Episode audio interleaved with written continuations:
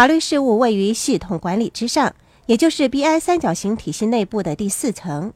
我们在几个不同的方面也曾经谈到了法律的问题，例如法律顾问给你提供专业意见，协助你选择适合个人情况的商业实体。又比方跟员工签订雇佣合约的时候，为了免得员工离职之后把公司内部或者客户的资料公开，企业主往往要求跟雇员签订协议。这些事情不是你可以凭个人的力量所做得到的，是需要得到专业的法律意见，跟法律顾问共同商讨和研究的范围。或许你也需要聘用一名能够协助你处理债务或者是产权融资的律师。这名律师必须有能力做出有效的分析，给你提供专业意见，帮助你或者其他投资者争取最丰厚的投资回报。还有的就是知识产权律师。我们经常在这个课程里提到保护知识产权的重要。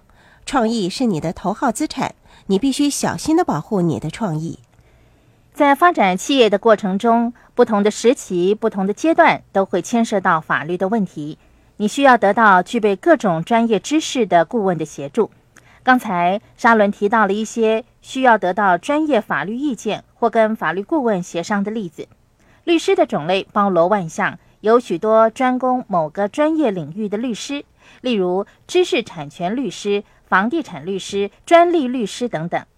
也就是说，你有需要聘用超过一名的律师，负责企业运作上各个不同层面的事务。每个人是不同的，你个人的计划、追求的目标、提供的产品、发展的模式跟别人都是不一样的。你为了产品的发展投资了大量的金钱和时间。为了免得产品被他人抄袭，申请专利保护是刻不容缓的。除了专利权之外，还有另外一种保护知识产权的方法，就是申请商标注册。